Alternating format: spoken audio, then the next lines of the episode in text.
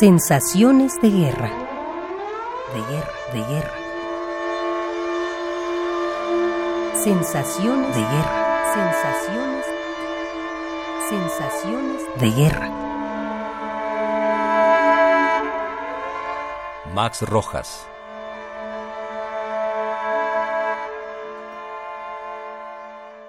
Malos, pésimos tiempos los que, como a humanos, se nos vienen encima. Tiempos de asco y de vergüenza. Tiempos de miedo. Tiempos en lo que lo ya casi nada en que aún podíamos o queríamos creer estalla en inmundicias. Tiempos de nada. Tiempos en que la desesperanza a nivel planetario se abate sobre este nuevo, novísimo milenio, volviéndolo ya, desde ahora mismo, vil cadáver tiempo de asesinos y de psicópatas, de enfermos del espíritu y de amafiados con los intereses pecuniarios del petróleo y la muerte.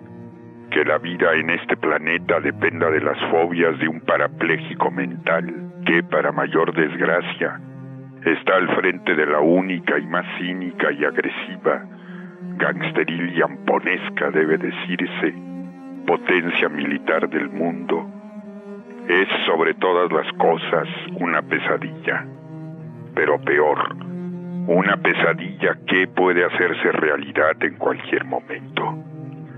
De ahora en adelante, todas las naciones podrán llamarse Irak cuando al Mesías esperpéntico y además paranoico así se le antoje, y ser arrasadas a sangre y fuego, y todos sin excepción los habitantes de este mundo seremos tratados como iraquíes cuando nos llegue el turno.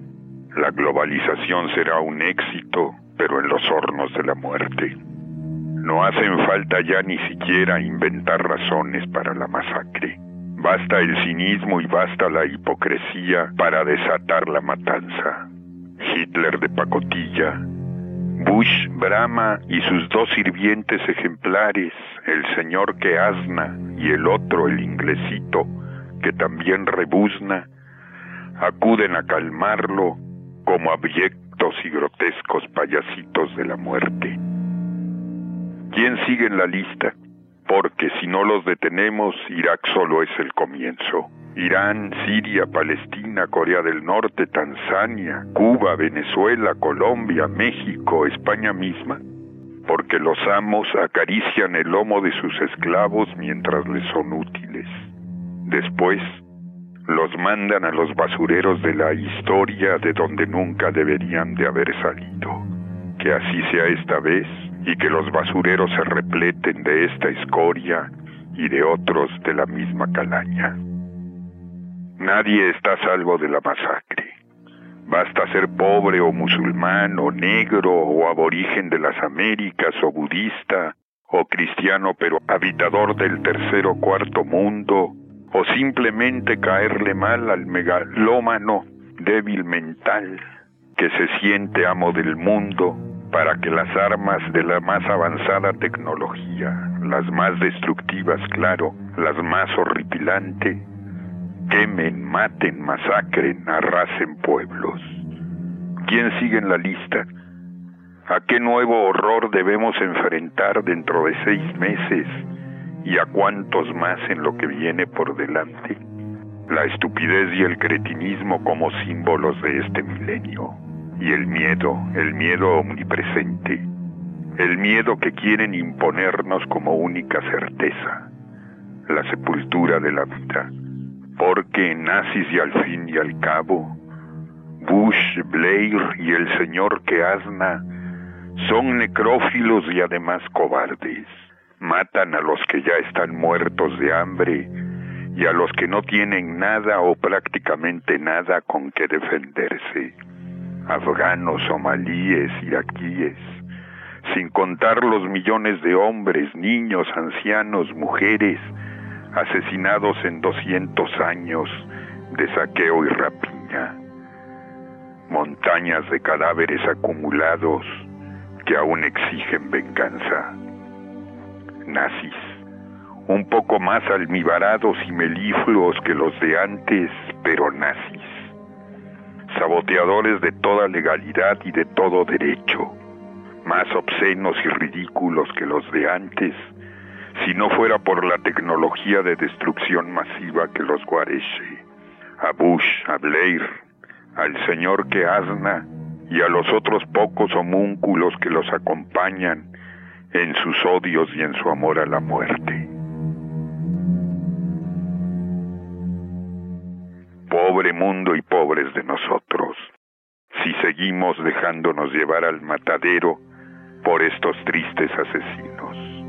Pobre educación y pobre cultura, y pobre buena salud y pobre bienestar y pobre sociedad y pobres valores y pobrísima vida espiritual y religiosa si dejamos que sean los asnos los que la diseñen a pólvora y metralla.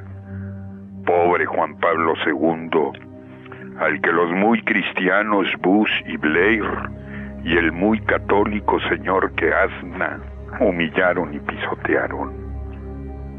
Pobre organización de las Naciones Unidas, ya de por sí desde hace tiempo algo tambaleante, pero ahora dinamitada desde adentro asesinada desde adentro por el trío seráfico y fascista. Y pobre Kofi Annan, que acaba como vil negrito con el herraje del esclavo grabado en plena cara. Pobre España, tan entrañable, pero la España bronca y rebelde, la del pueblo, no la de los señoritos y los fascistas, no la de los lacayos ni la de los que asnan no la España convertida en traspatio del imperio yanqui.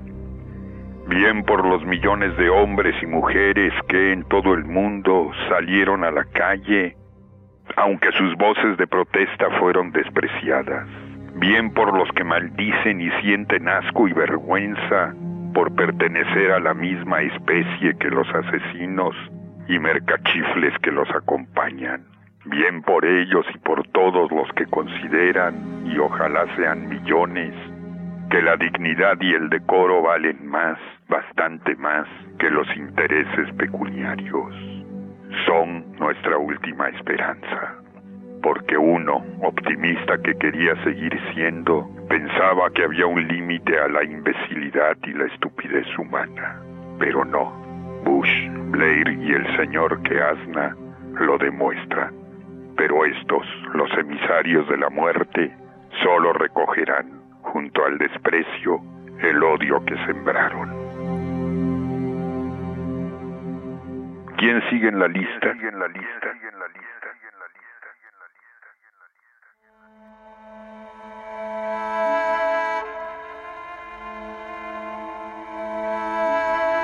Sensaciones de guerra.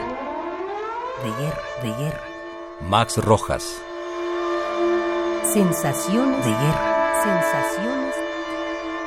Sensaciones de guerra.